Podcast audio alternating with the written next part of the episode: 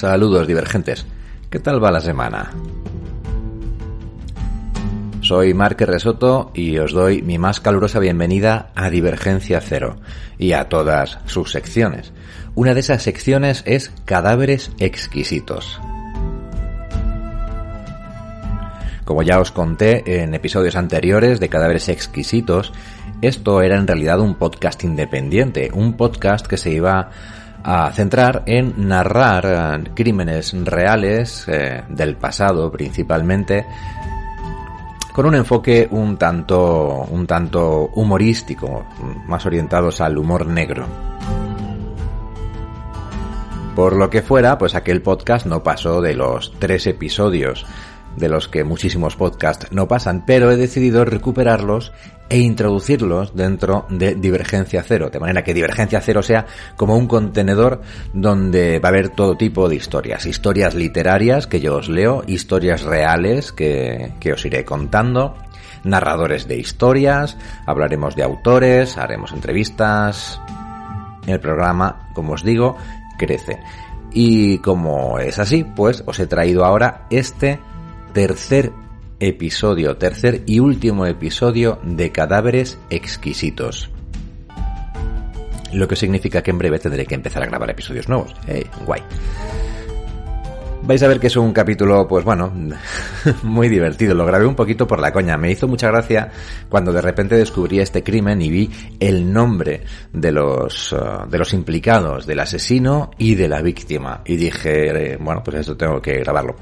Nada, no me voy a extender más. Os voy a dejar ya con el, con el episodio tal cual se grabó en su día con su propia introducción y con todas sus cosas buenas y todas sus cosas malas. Espero que lo disfrutéis y pensad que este es el último refrito de cadáveres exquisitos. A partir de aquí, lo que venga será nuevo. Chao.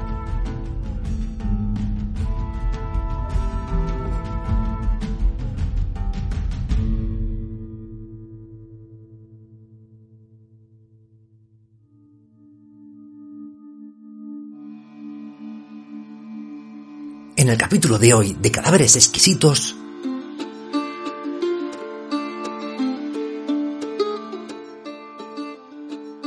Coronavirus, amebas come cerebros, Pablo Casado, Sánchez, Don Mariano.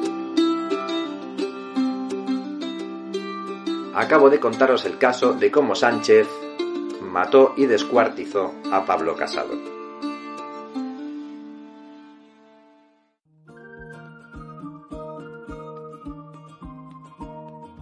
Creo que sé lo que estás pensando. Estás pensando que el título del podcast de hoy no es más que un clickbait de manual. El descuartizamiento de Pablo Casado. Como si fuera poco con lo que estamos pasando en este 2020, con el coronavirus, con las amebas come cerebros que acaban de, de, volver a salir a la palestra no hace mucho, ahora resulta que tenemos aquí a un pirado que quiere hablar de política, que quiere hablar del PP, del PSOE, de Podemos, Ciudadanos, Vox. Pero no, nada más lejos de mi intención. El caso del que os quiero hablar hoy es precisamente ese, es el descuartizamiento de Pablo Casado. Como comprenderéis, en el momento en el que descubrí este caso, pues eh, me eché a reír y dije, esto hay que aprovecharlo para el podcast y desde luego esto no es un caso para divergencia cero. Esto es un caso para eh, cadáveres exquisitos. No es que vayamos a hablar de comida por aquí, aunque vamos a ver que un poquito de comida sí que va a haber. Pero antes de empezar a contaros el caso de, Pablo Casado y de su descuartizamiento, eh, os quiero comentar que, bueno, este programa hace mucho que no, que no grabo nada para cadáveres exquisitos. Eh, he decidido que el programa lo voy a hacer directamente leyendo de la fuente original. Y, como es de recibo, voy a citar cuál es la obra original. La obra original es Diccionario del Crimen, de Abedul a Ciclón B, una enciclopedia del mal. Está editado por Mil Hojas, el autor es Oliver Cyriax y es un libro que a mí me encanta, lo tengo desde hace, desde hace muchos años. Está impreso en papel de Biblia, tiene unas eh, 900 páginas y bueno, es un manual de referencia muy interesante de todo lo que tiene que ver el crimen, bueno, historia del crimen, crímenes famosos, investigadores, anécdotas. Está contado con, con cierto humor negro Y, desde luego es, eh, para mí es un manual de referencia, no sé si se puede encontrar hoy en día, me imagino que buscando en, en librerías de viejo o buscando en iberlibro.com podréis encontrarlo, pero si os interesa el mundo del crimen, es un libro que yo os recomiendo. Vale, no me enrollo más y os voy a leer ya mismo, con algún comentario mío por encima, según se me vaya ocurriendo, el caso del descuartizamiento de Pablo Casado.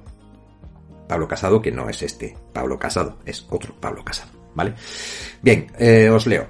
El jueves 2 de mayo de 1929, en la estación del mediodía de Madrid, empleados del ferrocarril decidieron abrir un cajón que no había sido reclamado por su destinatario dentro del plazo previsto por los reglamentos. Se trataba de un cofre de madera de un metro de largo por medio metro de ancho. Al principio pensaron que en su interior habría herramientas, ya que el peso del cajón era considerable. Sin embargo, al forzar la tapa, notaron un fuerte olor. ¿Te está gustando este episodio? Hazte fan desde el botón Apoyar del podcast de Nivos. Elige tu aportación y podrás escuchar este y el resto de sus episodios extra. Además, ayudarás a su productor a seguir creando contenido con la misma pasión y dedicación.